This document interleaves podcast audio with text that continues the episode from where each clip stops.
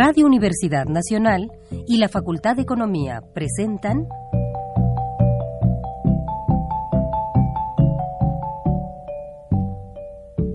Los bienes terrenales.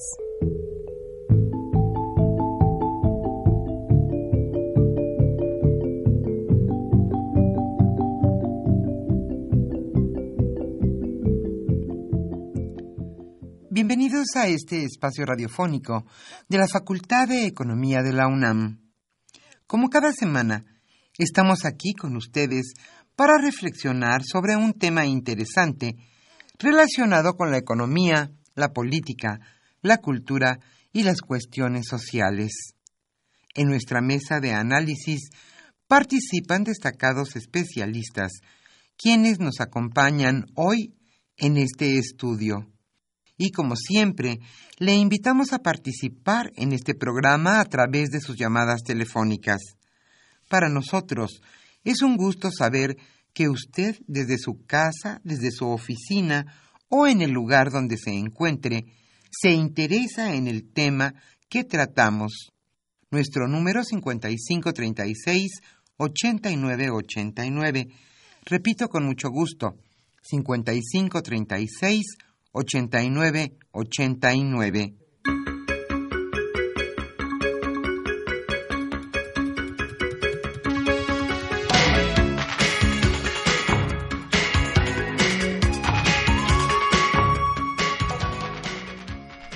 En esta agradable mañana, aquí en la capital de la República Mexicana, estamos nuevamente con ustedes en su programa Los bienes terrenales. Hoy en este programa charlaremos sobre un tema que nos atañe a todos, que nos duele a todos. Hoy hablaremos de seguridad, en específico sobre la seguridad productiva en México. Hoy, Carlos Javier Cabrera Adame charlará con el doctor Leonel Corona Treviño.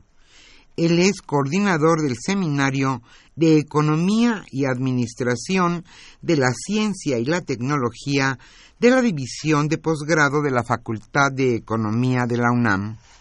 Está con nosotros también el doctor Alfredo Tapia Naranjo, él es investigador titular del Instituto Nacional de Investigaciones Forestales, Agrícolas y Pecuarias. Su línea de trabajo es la innovación tecnológica en el sector agrícola.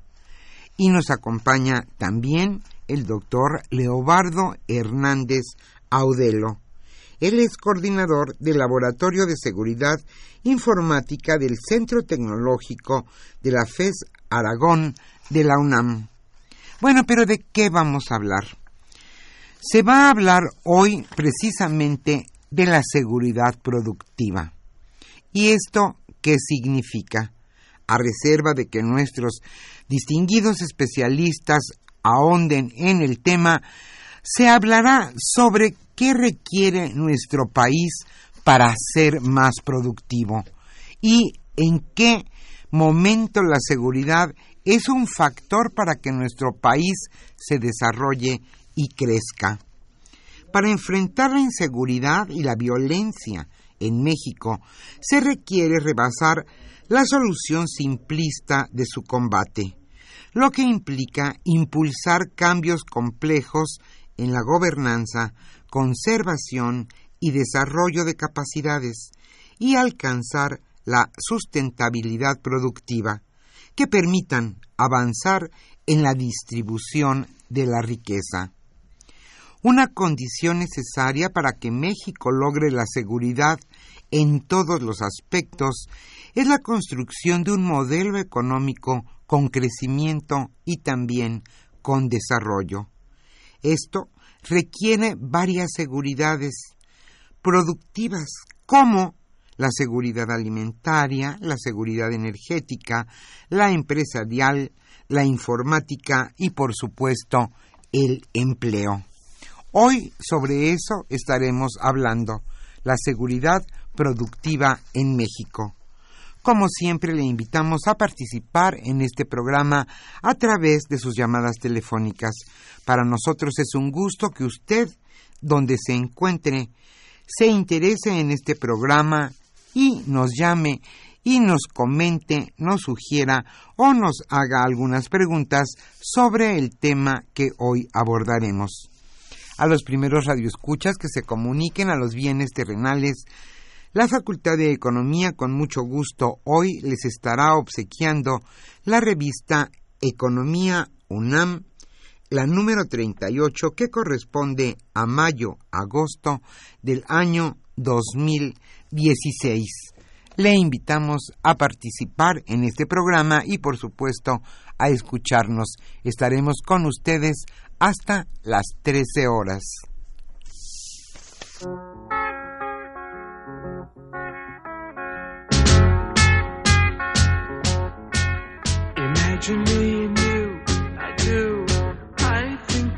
You day and night.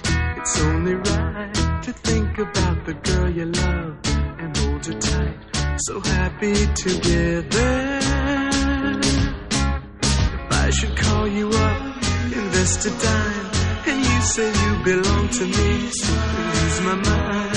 Imagine how the world could be so very fine, so happy together.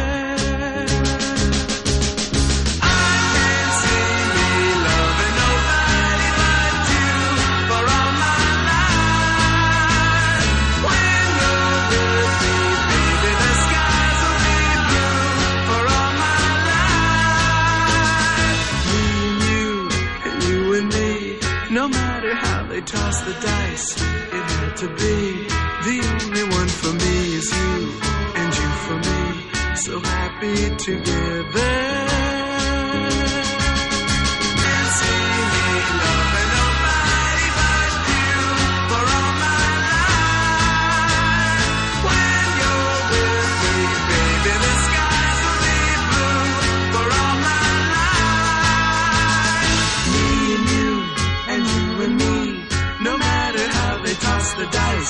It had to be.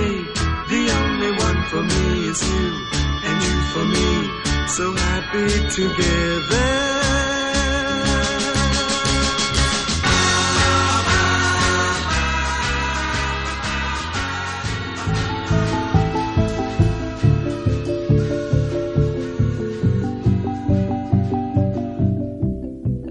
Usted escucha los bienes terrenales.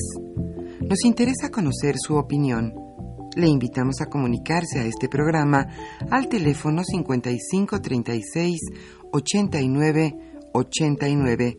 Repetimos con mucho gusto 55 36 89 89.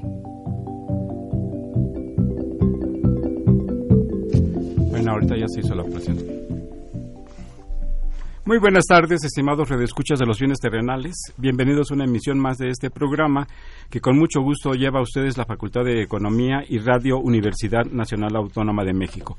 Como ya se comentó en la introducción, hoy vamos a abordar el tema la seguridad productiva, que en realidad le da título o es el título de un libro que se llama justamente así, la eh, seguridad productiva en México, coeditado por la Facultad de Economía y la editorial eh, Porrúa. Pues uno se podría preguntar, bueno, ¿qué es la seguridad productiva en México? Eh, y bueno, ese es un, tema sobre el que vamos a abordar. La seguridad en realidad tiene que ver con muy diversos eh, ámbitos de la vida social, productiva, tiene que ver con la seguridad alimentaria, con la seguridad informática, que son temas que vamos a comentar específicamente el día de hoy, porque en el libro vienen otros temas sobre los cuales es importante eh, reflexionar sobre la seguridad. Por ejemplo, se encuentra la seguridad eh, nacional, la seguridad pública, la seguridad eh, la seguridad social, en fin.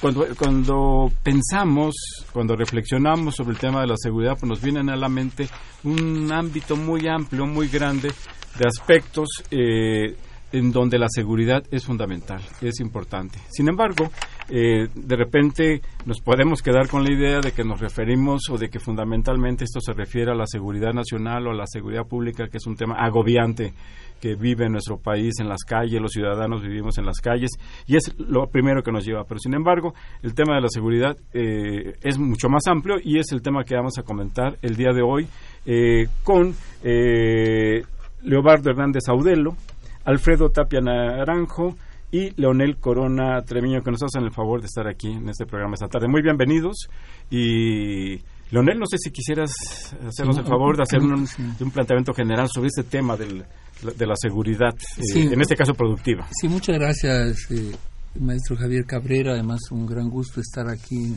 en este programa que es nuestro de la Facultad de Economía.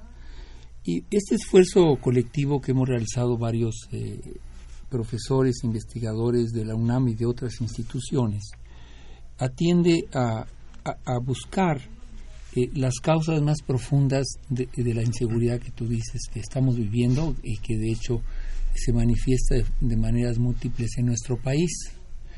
Entonces, eh, la seguridad, al poner seguridad productiva nos queremos referir a que eh, muchos de estos elementos están fomentados o generados por situaciones del modelo económico, es decir, la manera como producimos nuestros bienes y servicios, los que consumimos y los que exportamos. Este modelo eh, aparentemente está a un lado de, de, estos problemas de inseguridad y el libro lo que trata y lo que buscamos los distintos autores es mostrar cómo esta inseguridad está inserta en este modelo económico y que por lo tanto no es suficiente solamente combatir la inseguridad, sino que es necesario trayectorias para cambiar estas bases productivas en México. Leonel, cuando pensamos en la seguridad productiva, ¿en qué estamos pensando? Eh, estamos pensando, por ejemplo, en que la situación eh, tan alta de desempleo es eh, resultado de una incapacidad del modelo productivo de dar eh, empleos a los eh, mexicanos y en particular a los jóvenes, porque estamos viviendo y esto hay que tener una conciencia nacional y esto no lo, no lo no se ve de manera importante en las políticas del país. Estamos viviendo lo que se llama el bono demográfico bono demográfico quiere decir que tenemos más jóvenes con capacidad productiva que la población que vive de su trabajo, ¿no? Por ejemplo, niños y, personas de la tercera edad. Entonces, hoy tenemos eso, mañana ya no lo vamos a tener. Sin embargo, hoy que lo tenemos, no generamos los empleos necesarios para que estos jóvenes generen esa riqueza. Y este es también un elemento importante para esa transición. Por ejemplo, es un ejemplo de esta. Claro, está este ejemplo que tenemos del desempleo. También tendría que ver con la disponibilidad oportuna, adecuada de insumos hacia los sectores productivos. De cierta manera, más bien la forma como los, los obtenemos. Eh, por ejemplo, eh, este, hace tres años y hace también nueve y hace también eh, quince años, se dijo vamos a construir un tren rápido de México a Querétaro. Si hace 15 años estuviéramos generando los insumos respecto a las capacidades productivas, a, los, a, los, eh, a las unidades del, ferrocarril para construirlo, hoy tendríamos esa capacidad. ¿Cómo lo hemos hecho en estos tres tiempos? Convocando internacionalmente, diciendo nosotros no podemos vengan de fuera a hacerlo. Los señores chinos. Sí, vengan para acá. Entonces, eh, ¿por qué perdemos ese tiempo? ¿Por qué no se hace en nuestro país? ¿Por qué no hacemos estas capacidades? Y ahí las universidades tienen mucho que hacer al respecto, no tanto en los, eh, en los distintos esquemas de inseguridad que vamos a ver, como en la informática, por ejemplo, las capacidades eh, de, personal calificado, como en el área agrícola que vamos a tocar especialmente hoy. Entonces, tenemos un problema de diseño de este modelo y, y, en su perspectiva futura. Eh, entonces, podríamos considerar también que se trata de una visión de una visión a futuro, de una estrategia, de un modelo de desarrollo, no solamente de crecimiento, que contemple a largo, a largo plazo, que planee, que programa, programe eh, los objetivos de desarrollo, de a dónde queremos dirigir la economía, la sociedad y, no, y actuemos cada vez menos con ocurrencias de coyuntura. Hoy queremos hacer un tres. hacemos una convocatoria, ¿no? muchas gracias. Sí es exactamente. Este, no, al contrario, muchas gracias. El, tema de la seguridad alimentaria ese es un tema fundamental y ese es un tema que nuestro país padece de una manera muy importante. Eh, importamos un porcentaje muy alto, entre 30 y 35% de los alimentos que se consumen en el país. Y naturalmente esos precios están sujetos al, comportamiento de los mercados eh, internacionales, a que si sube o baja la demanda en China, hacia las condiciones climáticas, etcétera, y eso hace que y eso desde luego tiene un impacto en los precios eh, locales y tiene un impacto en los niveles de pobreza del país, así se ha documentado pues fundamentalmente por el Consejo Nacional de Evaluación de la Política de Desarrollo Social. ¿Cómo podríamos eh, concebir, ver esta seguridad alimentaria? Eh, Alfredo, bienvenido también nuevamente. Sí, muchas, muchas gracias y buenas tardes. Sí, en efecto, eh, retomando lo que comentó el doctor Corona, pues, los modelos económicos. en el caso de la agricultura hay un parte aguas a mitad de los 80 con la apertura comercial con, la, con el GATT, el Acuerdo de Tarifas y, Aranceles en el sexenio de, de la Administración de, la Madrid.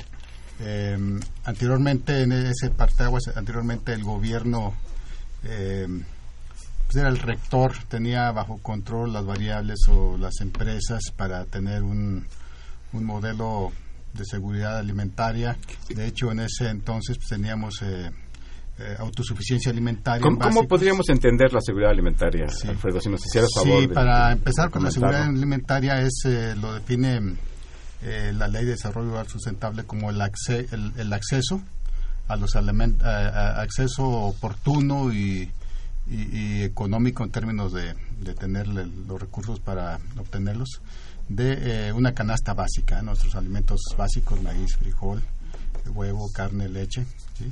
Tener el, el, acceso oportuno. Y la disponibilidad, de, esos bienes. Así es, así es. Y además que haya posibilidades de acceso a esos bienes, así poderlos comprar. Así es.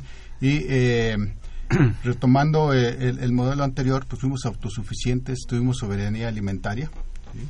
Eh, eh muchas variables, pues en, en, de los 70s, 80s, sobre todo en los 80s, pues fuimos un país petrolero que en gran medida pues eh, transferir recursos a la agricultura. Eh, al cambiar el modelo a la apertura, nadie se puede escapar a la, a la globalización. Eh, el gobierno eh, pues libera, desregula a muchas paraestatales que estaban bajo su control. Es decir, tenía había precios de garantía para los productos que producían los campesinos, los productores. Había un una Dirección General de Extensionismo, que eran los técnicos que asesoraban a los productores. Había un, eh, un CONASUPO, que era los centros de acopio. Y de regulador del suministro eh, de, alimentos básicos. Así es, eh, un bar rural. Había todos los instrumentos. Financiamiento, había financiamiento. Ah, financiamiento y, y, aseguramiento. Había todos los instrumentos públicos para tener un control de la, de la producción. Eh, Desafortunadamente no hubo en, ese proceso de desregulación no hubo no fue muy adecuado para que los productores pues tuvieran un nivel de competitividad. Por otra parte, pues la estructura eh, agraria 75-80% eh, de los productores son pequeños productores, producen para autoconsumo, comercializan pequeñas cantidades de manera muy desventajosa y eh, son personas que en estos momentos son de 60 años o más eh, una educación, en el mejor de los casos, hasta tercero, tercer año de primaria. Y eh, pues en, en ese, en, hablando de territorio en esos lugares, pues ni señal hay de teléfono, uno batalla. Entonces son muchos, eh, muchos factores limitantes. en sí la, la seguridad alimentaria o la inseguridad, esto se pierde en el momento de la desregulación. hay entrada a a empresa privada, pues en, algunos aspectos muy positivos, en otros no tanto, pero eh, se pierde. Eh, y de acuerdo a la FAO, pues más que problema de, de disponer de recursos es de distribución. A esto le agregamos el cambio climático, que afecta a los patrones de eh, digamos, de lluvia, de temperaturas, de la cual depende precisamente... De repente no llueve, de repente llueve demasiado. Y, sí, y la distribución de la lluvia. Hay una dependencia sobre los factores naturales. Así es, y muchos productores, pues, una gran mayoría de estos pequeños productores, pues tienen un difícil acceso a, a, financiamiento, a los insumos, a la asistencia técnica. Y algo muy importante que pues este libro nos llevó cerca de cinco años ¿no? en seminarios, en actualizar información y pues está vigente algo que tú comentaste, eh, la oportunidad de, los recursos. En este caso para la agricultura, pues es muy oportuno tener eh, pues el conocimiento, ¿no? El conocimiento son los eh, técnicos que asesoran a los productores. En cuanto a insumos, pues los insumos clave de la agricultura, pues las semillas, los fertilizantes, principalmente. Pero todo eso debe estar oportuno en el momento de la siembra, ¿no? ahorita a estas alturas, pues ya lo que los que tienen riego ya sembraron, los que tienen temporal, pues ya empezó a llover. Y, y, ahorita a nivel nacional pues apenas están contratando los técnicos, apenas están planeando, cuando esto debió haber sido hace tres meses, ¿no? Hay un desfasamiento pues terrible y no solo de tres meses, yo creo que hayamos décadas y o lustros al menos con un descuido la producción agropecuaria, eh, eh, agropecuaria de nuestro país. Ese problema es año con año, año con año, sí, y, y bueno, la, la, otra cuestión es eh, el dato que nos da la FAO precisamente y estadísticas de México. Importamos el 60% de nuestros productos alimenticios. ¿no? Ya tenía un dato de entre 30 y 35% de los cuatro principales serán los básicos. Pero el tema está en, más allá un poquito de, los datos, eh, que entenderíamos la soberanía alimenticia como la posibilidad de, de, tener disponibilidad de alimentos, es decir, que si uno va al mercado ahí estén. Y uno y se puedan adquirir, pero para adquirirlos es necesario tener el ingreso eh, suficiente para poder comprar estos bienes eh, alimenticios. Entonces, que haya y que los podamos comprar. Y que y, esa es la definición precisa, concisa de la soberanía alimentaria. Pero para conseguir la soberanía alimentaria es necesario todo lo que tú mencionaste financiamiento, extensión, regulación, apoyo, financiamiento, apoyo técnico, etcétera. ¿Qué se puede derivar o qué se deriva? ¿Qué implicaciones tiene el hecho de que en lugar de que tengamos soberanía, como parece ser, tenemos, eh, o seguridad alimenticia, perdón, tengamos inseguridad alimenticia? Así es.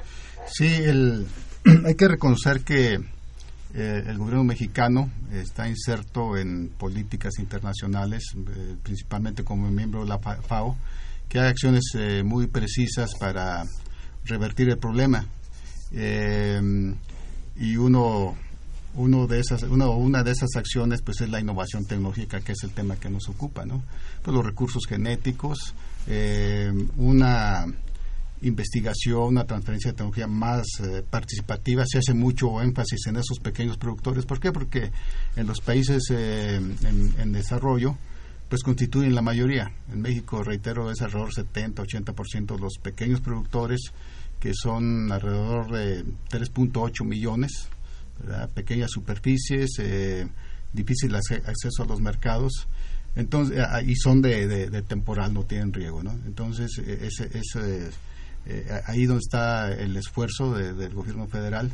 Y eh, pues otra otra cuestión es la en cuanto a la incorporación a los mercados que implica una organización bastante, un esfuerzo de organización en el sentido de que eh, ellos tienen una capacidad, un potencial de contribuir con excedentes de alimentos para los para los eh, las grandes ciudades, pero sí se requiere también de otro esfuerzo de, de integración de, mm, alusiva a las cadenas eh, productivas. Ahí sí hay que hay que trabajar mucho y ese ese esfuerzo de innovación tecnológica pues hay que hay que potenciarlo y aprovecharlo, ¿no? Como eh, centros de recursos genéticos que se han construido de digamos de alto nivel, de lo mejor que tenemos en el, en el, nivel mundial, eh, están en Tepatitlán y ahí están los recursos genéticos eh, a nivel de microbiología o a nivel de,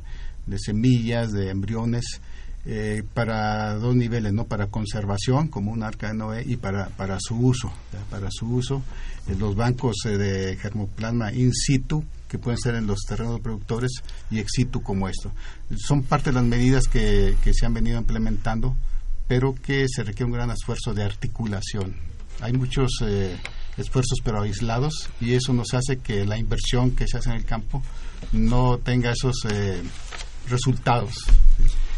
Gracias, este, Alfredo. Bueno, el, otro tema que dijimos que hay muchos temas y, como comentábamos antes de entrar al aire, pues realmente cada uno de esos temas podría llevarse un programa o inclusive varios programas, eh, pues dada la amplitud, la complejidad, eh, la extensión que abarca cada uno de esos temas. Eh, el otro tema que quisiéramos eh, platicar hoy es el de la seguridad informática. Y para ello, bueno, lo haremos con eh, Leobardo Hernández Audelo. Nuevamente, bienvenido. Este, gracias. Este es un tema, bueno, es que todos son importantes, todos tienen la mayor relevancia. El, el tema de los alimentos, el tema de la producción, el tema de las comunicaciones, que hoy prácticamente, excepto en algunas franjas del territorio nacional donde no hay señal, donde no hay posibilidad de acceder a estas formas de comunicación, pero está muy extendida la comunicación. Este, ¿Hay seguridad o hay inseguridad? ¿Hay, ¿Cuál es el panorama, eh, Leobardo, eh, en, en, este tema? Antes que nada, buenos días. Y el tema de la seguridad informática, pues nació así, involucra fundamentalmente dos cosas, la información, la información que vive ya en formato digital, en las computadoras, en los smartphones, en cualquier dispositivo y en las redes transfiere ¿sí? internet pues, el mundo está digitalizado el mundo está globalizado está conectado a través de internet y la misma identidad del ser humano ahora es información. Esa información vive en computadoras en smartphones en, y se transfiere a través de internet. Eso ahora va más relacionado a decir pues la seguridad de la información. Involucra pues prácticamente todo ¿eh? El problema ¿sí?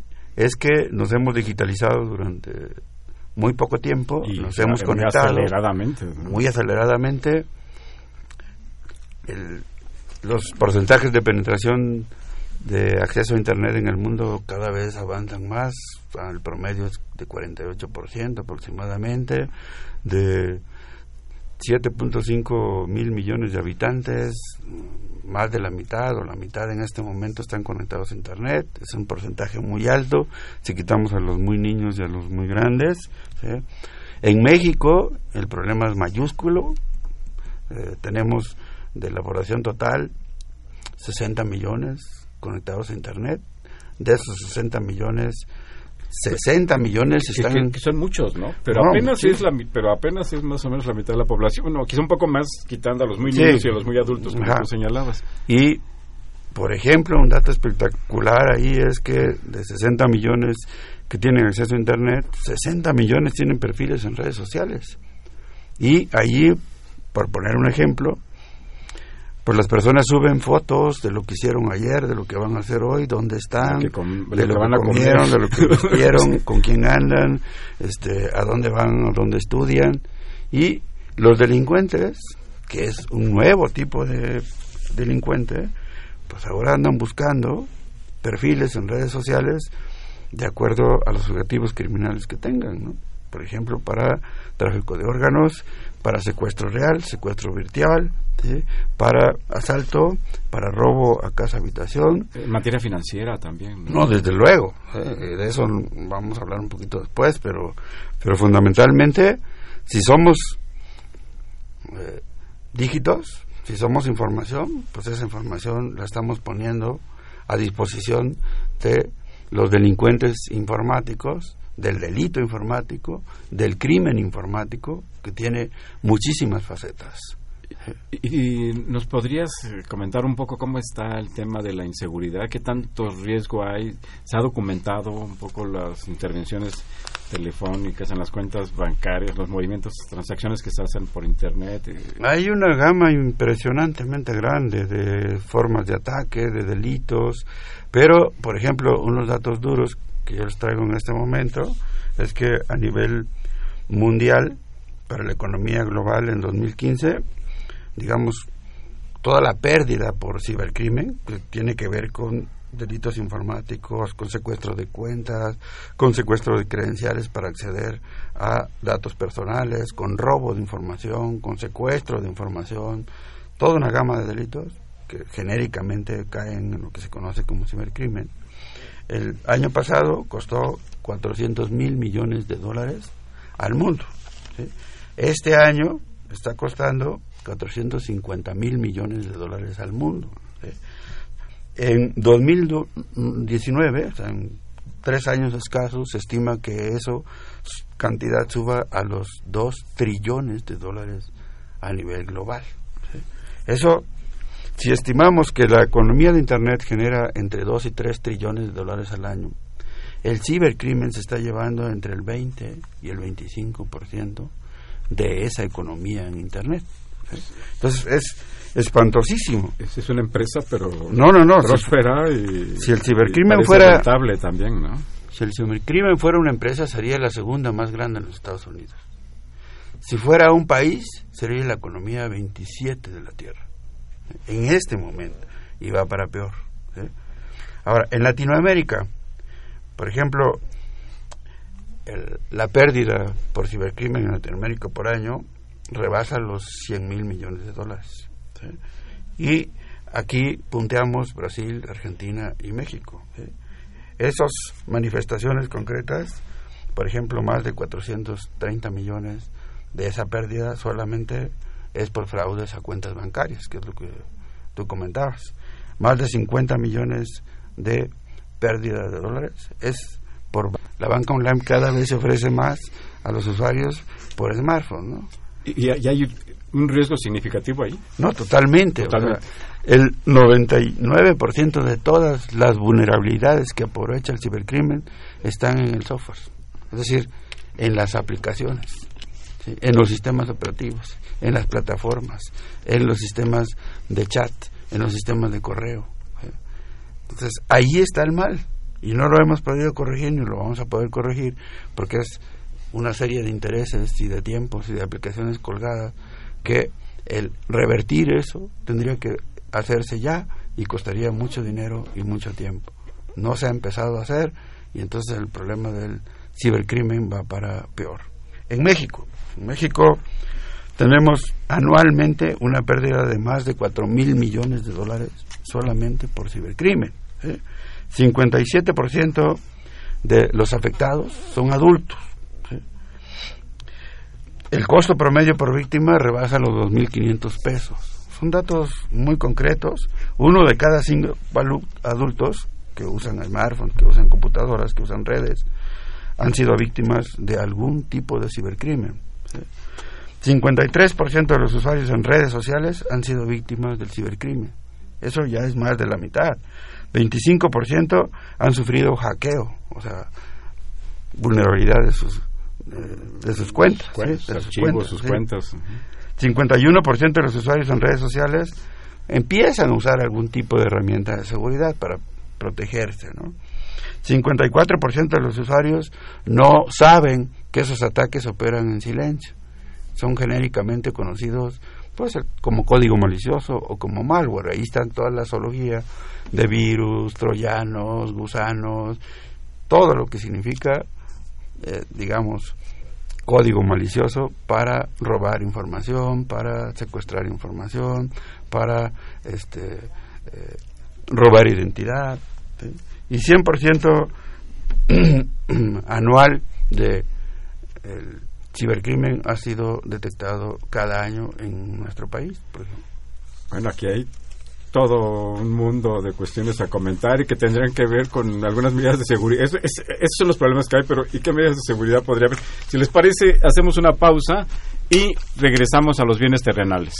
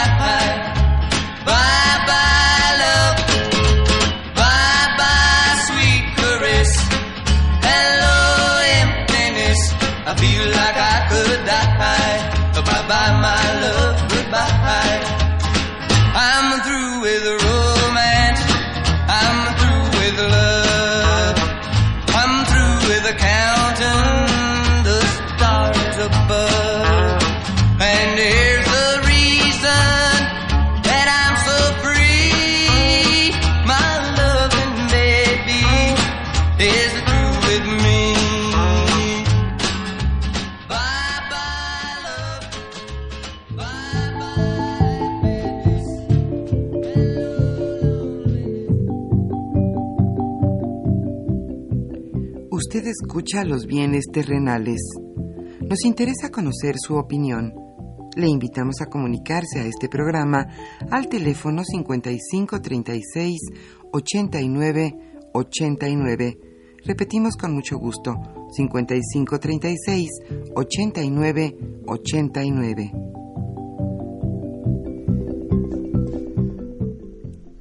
Se encuentran en esta mesa de análisis y de trabajo eh, Hernández Alfredo Tapia Naranjo, Leonel Corona Treviño, ju- junto con su servidor Carlos Javier Cabrera Adame, para comentar, abordar, analizar el tema de la seguridad productiva en México, que como ya mencioné al inicio del programa, pues da título, o es el título, mejor dicho, de un libro eh, que ha sido publicado en coedición eh, con el con la editorial Porrúa y la Universidad Nacional Autónoma de México. Así es. Les quiero decir también, eh, aprovechando que me, me comenta aquí el doctor Leonel Corona que hay habrá dos libros que, que obse- obsequiarán. Entonces les pediríamos, por favor, que, por supuesto, a, los- a las primeras personas que llamen, que, que soliciten específicamente el libro que tiene como título Seguridad Productiva en México. Son dos ejemplares. Este, el título es, repito, Seguridad Productiva en México. La seguridad abarca prácticamente todos los ámbitos de la vida.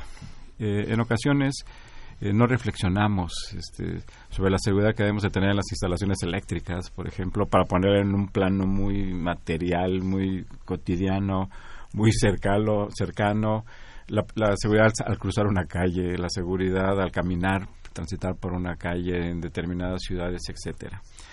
Todo eh, se podría, como se plantea, como se señala en el trabajo, eh, resumir en, un concepto, en una idea, la seguridad humana.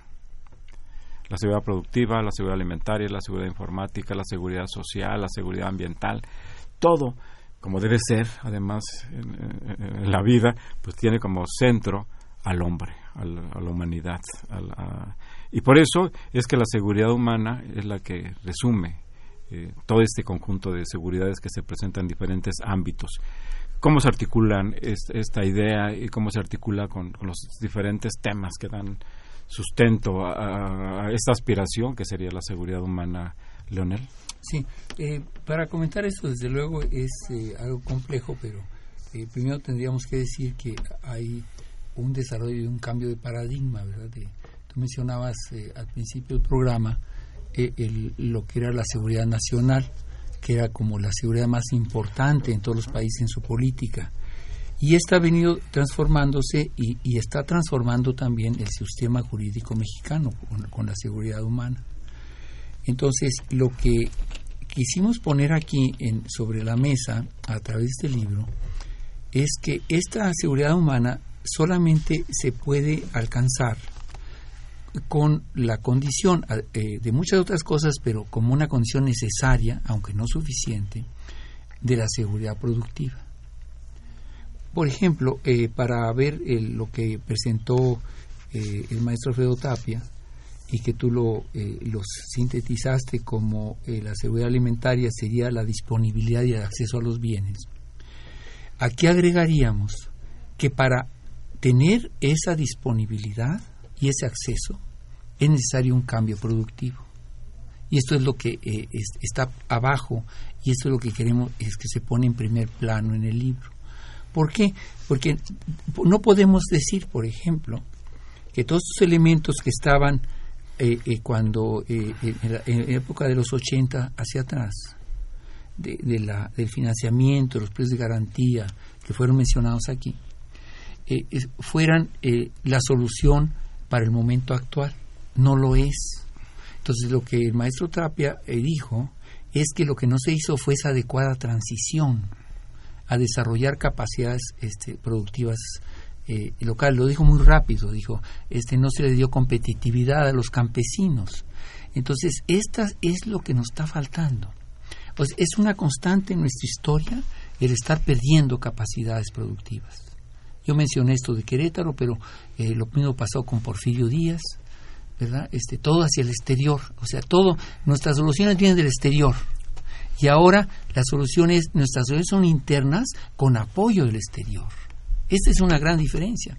Y ese modelo productivo sería diferente, porque si nos seguimos basando en un modelo maquilador, desarrollamos una aeronáutica que la consideramos así como la, eh, la estrella del, de, de las políticas nacionales. ¿O la industria automotriz? Sí, bueno, antes, eh, pero ahora en, en proceso está la industria a- a- aeronáutica. ¿Cómo se está haciendo?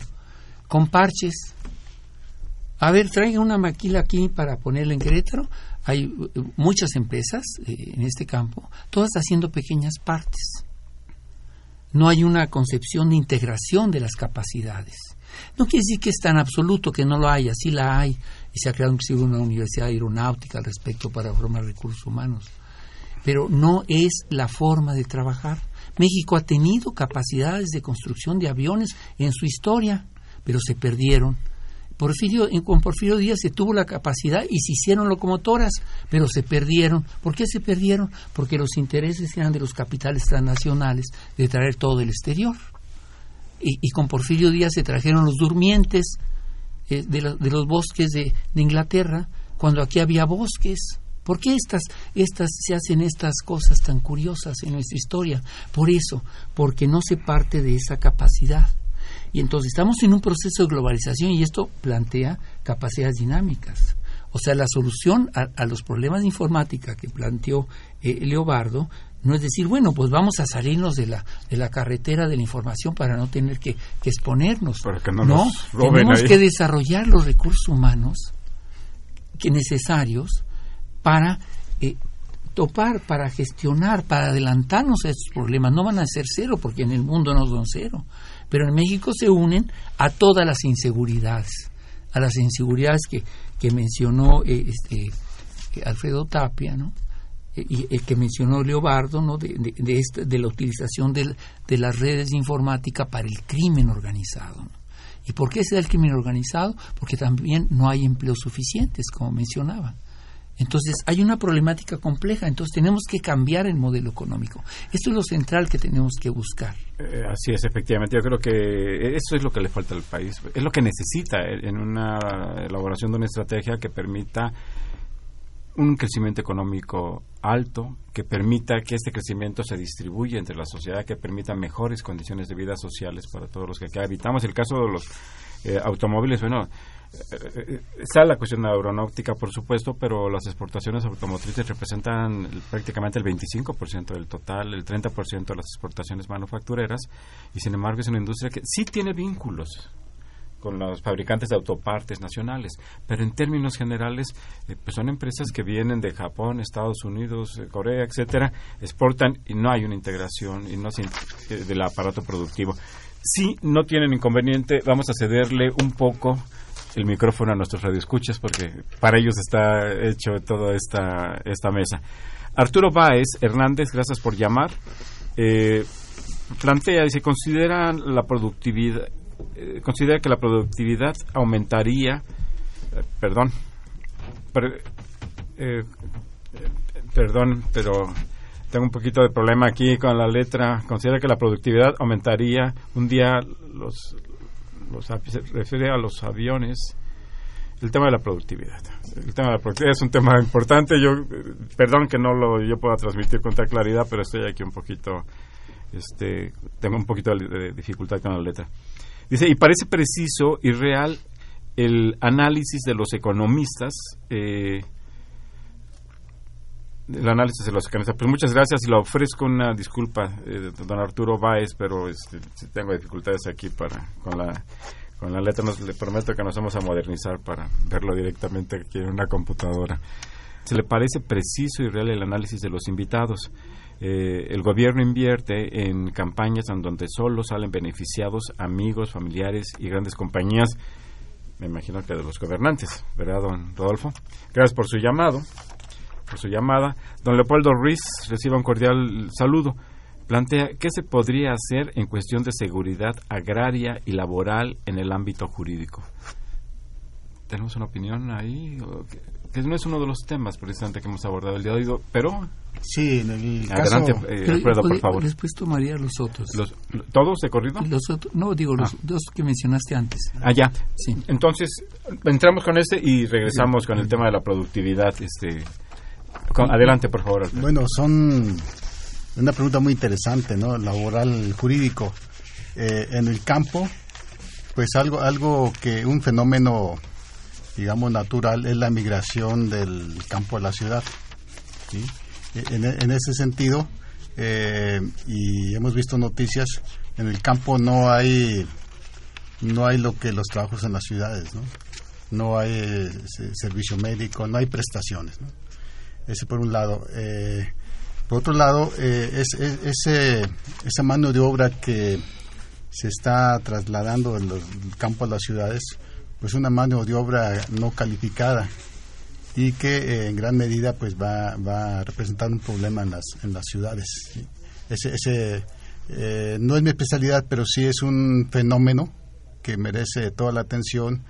Hay, hay, hay análisis, hay eh, estudios, hay, se ha abordado el problema, pero es un problema vigente y, y muy importante. ¿no? El, el jurídico, Claro, por supuesto. el jurídico definitivamente eh, pues parte de, de, de la estructura agraria.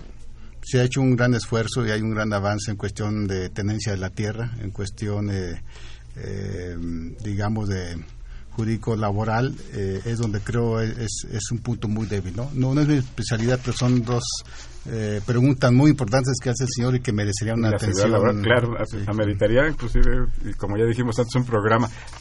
A la- sobre la productividad. Sí. Querías Bueno, eh, eh, vincular ambas preguntas, la de la Cámara de Productividad y los beneficiados de los recursos este, públicos.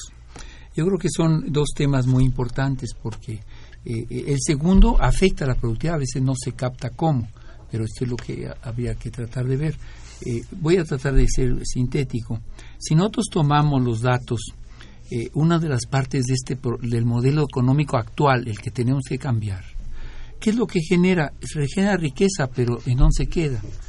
Entonces, lo que estamos observando en nuestro país es un crecimiento de los grandes millonarios, de los multimillonarios, de los bimillonarios, ¿no? En, en miles de millones de dólares.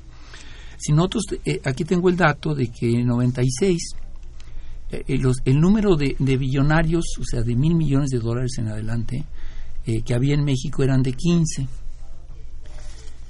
En el 2014 estos eran de 16, de con más de mil millones de dólares.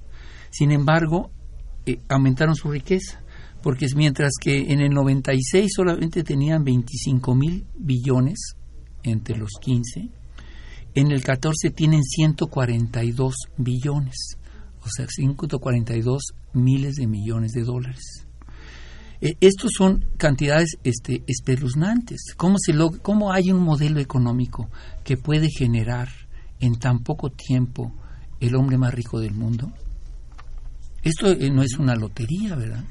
Esto es un resultado de lo que menciona Rodolfo Salgado, de cómo se están manejando esas, eh, esas relaciones económicas, porque curiosamente esos pocos billonarios están en los sectores eh, este, pr- privados, pero que son concesionados por el sector público. Qué casualidad, ¿verdad? Qué casualidad, porque aquí hay una economía rentista donde se gana sin hacer mucho, simplemente tener buenas relaciones.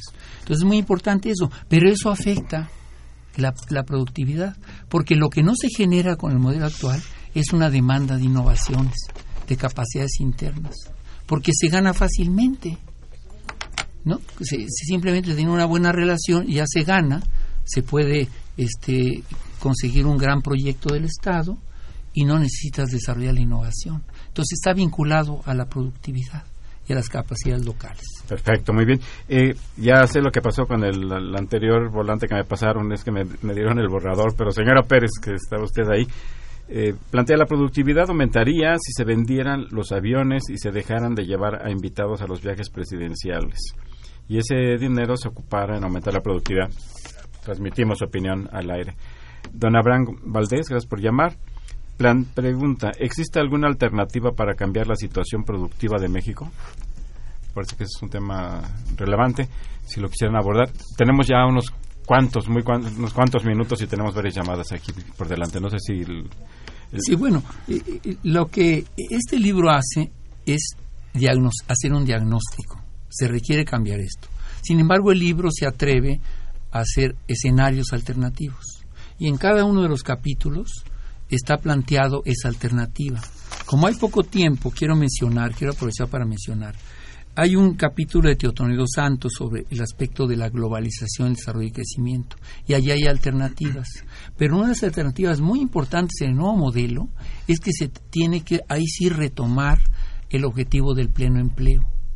¿Cómo? Con sectores intensivos de conocimiento, con los nuevos sectores que reclaman eh, este, nuevas demandas de trabajadores, pero también con un sistema compensatorio de transición al respecto, pero el pleno empleo es básico. Está el, el trabajo sobre el cambio climático, que también fue mencionado, del doctor Ramón Pich Madruga, que es un, director de un instituto mundial que está en Cuba, el de la seguridad en- energética de Remsi Chelmalge, el de la seguridad informática que presentó a Leobardo Hernández, el, de- el- el del modelo propiamente que es Mario Capdeville Alevato, de la UAM, el de la seguridad productiva en las empresas de Javier Jasso Villazul, que es muy interesante porque ahí se ve cómo la corrupción genera eh, empresas legales e injustas, ¿no? que hay que atacar. Y por último, el seguridad alimentaria de Alfredo Tapia. Y desde luego no son todos. El de la gobernanza de Guillermo Baena Báez, que nos va complicando la vida porque no se logra en nuestro país. Eh, ya, yo creo que lo que vamos a hacer es programar otro programa, ¿no? Para organizarnos, porque el tema es vasto, es amplio eh, y, y muy importante.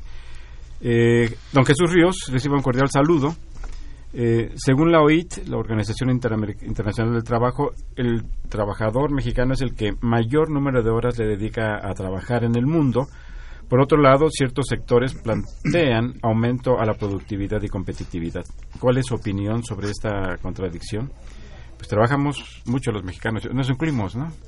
Y, y- en promedio, pues somos de los que menos salarios tenemos con respecto a nivel mundial. ¿Les parece que lea las, los comentarios? Pero bueno, nada más tenemos que dos, ese, ese tenemos punto de, minutos, que dice este, que Ríos es clave. Se, Ríos, tiene que incrementar los salarios. Eh, eh, los actuales, eh, los actuales, y ahora no lo podemos desarrollar, son anti-innovativos.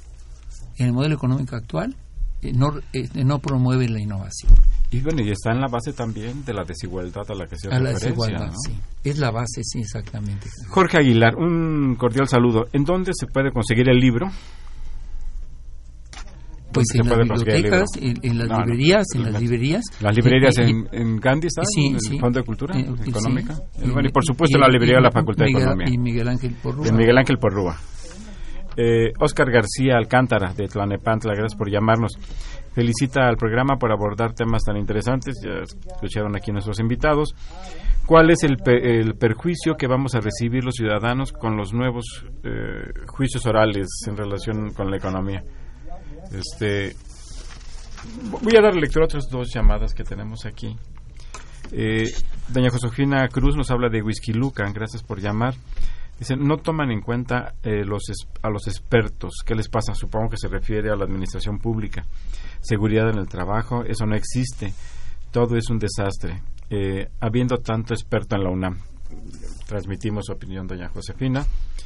Eh, Everardo Ramírez Trejo, de Xochimilco, gracias por llamar. Felicita a los ponentes y al programa por los temas que abordan, que son de interés general y siempre con distinguidos invitados. Un saludo para todos los que realizan el programa. Pues ya escuchamos todos aquí. Muchas gracias por su opinión.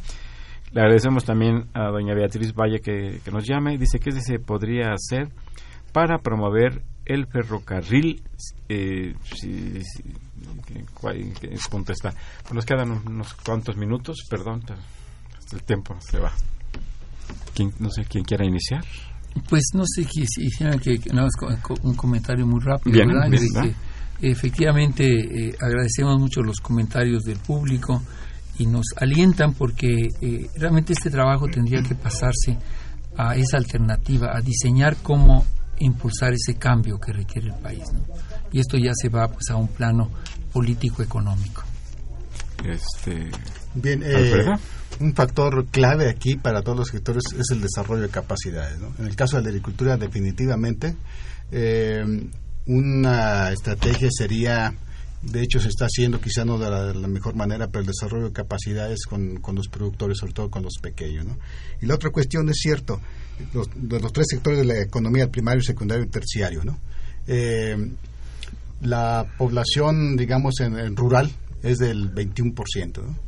En el, en- eh, sin embargo, la población económicamente activa, pues hay, hay una gran este, población en el campo trabajando, sin embargo, eh, eh, el PIB, el Producto Interno Bruto, si, si lo distribuimos por, por sector, eh, no más para hacerles, este, darles una idea, eh, en algunos estados es más el, eh, el equivalente, e- es más alto el, el- las remesas que el Producto Interno que genera el sector primario. Es decir, ahí tenemos un gran eh, número de empleos mal pagados, mal remunerados, sin prestaciones. vamos a cederle la palabra a Leobardo, por favor. Creo que el origen de muchos de los problemas que se tratan aquí es el bajísimo nivel de educación que se tiene en este país.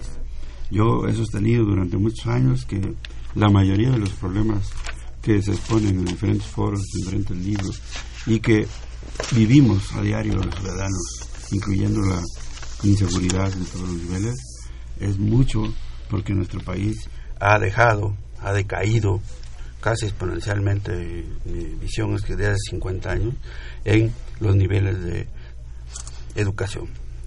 No se tienen, por ejemplo, en mi área, licenciaturas, posgrados, no hay conocimiento de lo que se tiene que estudiar para eso. Entonces, Pues, pues muchas gracias, pues se nos agotó el tiempo y, y les prometemos eh, programar otros programas sobre esos temas. Pues, mu- muchas gracias eh, a ustedes por habernos escuchado, muchas gracias por haber llamado, haberse comunicado este programa, muchas gracias al doctor Leobardo Hernández Audelo, al maestro Alfredo Tapia Naranjo, al doctor Leonel Corona Treveño por haber estado aquí eh, una vez más eh, en este programa que es de nosotros de la Facultad de Econ- Economía y que con mucho gusto llevamos a ustedes. Les recuerdo que Los Bienes Terrenales es un programa de la Facultad de Economía y de Radio Universidad Nacional Autónoma de México. Muchas gracias y muy buenas tardes.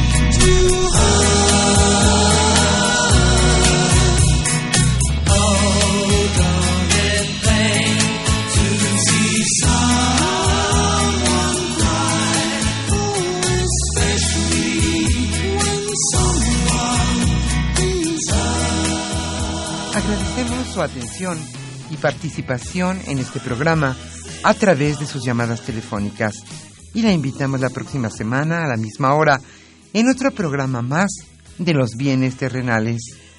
La coordinación general fue de Carlos Javier Cabrera Adame. La coordinación académica de Aníbal Gutiérrez, Roberto Cabral, Alejandro Pérez Pascual, Rubén Antonio Miguel y Leonardo Lomelí Vanegas. En los controles técnicos, nuestro compañero Humberto Sánchez Castrejón y en la voz y producción su amiga Irma Espinosa, quien se despide de ustedes y le desea un agradable fin de semana.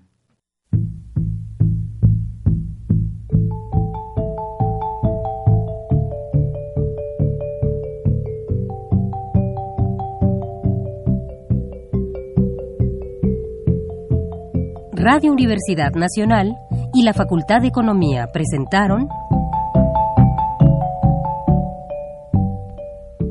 Los bienes terrenales.